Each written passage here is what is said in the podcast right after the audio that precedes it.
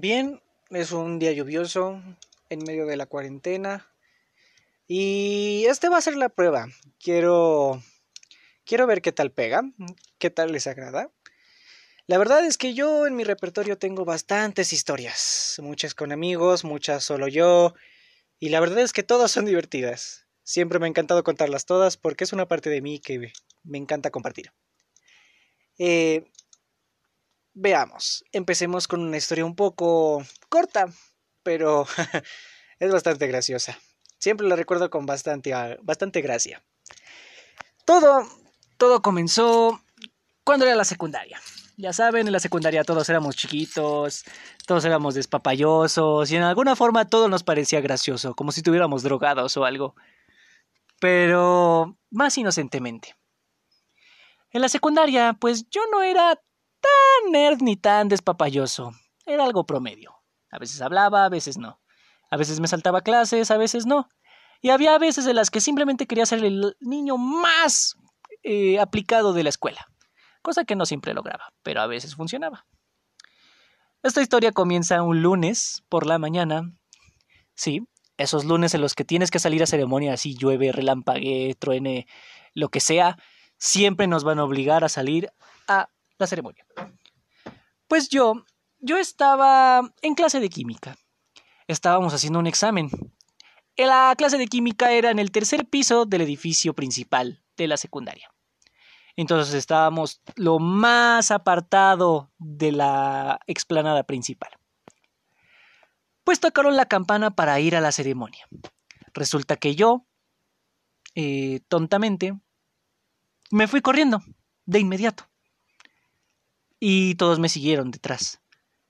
Pero solo yo había olvidado mi portafolio. Ya saben, un portafolio de dibujo industrial. Ahí llevaba mi regla T, que no cabía.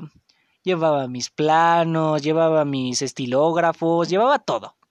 Pero lo había olvidado en el salón. Y no podía irme de, del salón sin él porque me tocaba otra clase. Entonces debía llevarlo a fuerzas. Total. Luché contra toda la marea de gente que venía de frente a mí y regresé al salón. Por mi portafolio. Ahí estaba. Lo agarré y bajé las escaleras.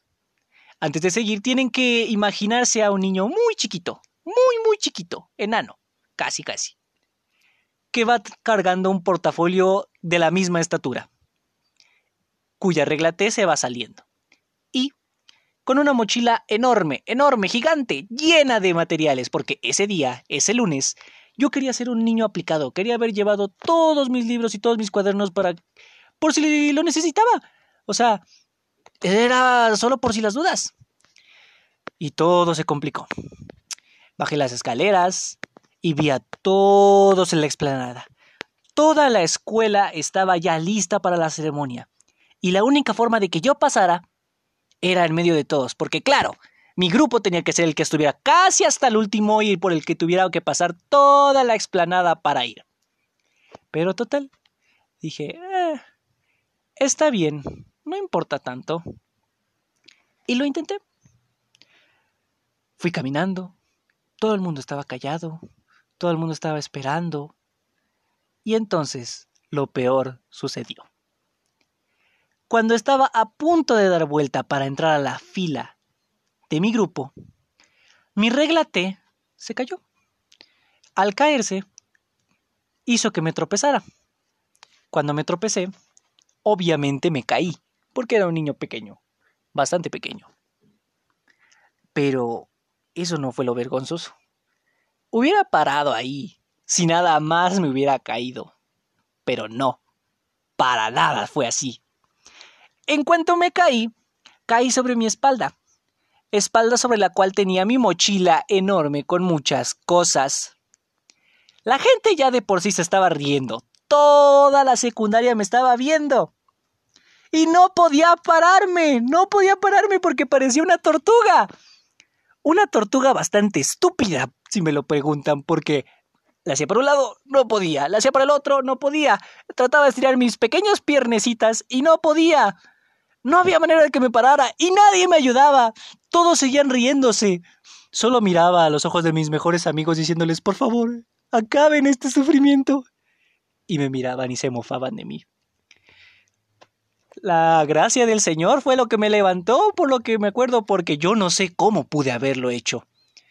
Y casi con sollozos, me metí hasta el final de mi grupo. Casi llorando estaba, no, no puede ser esto.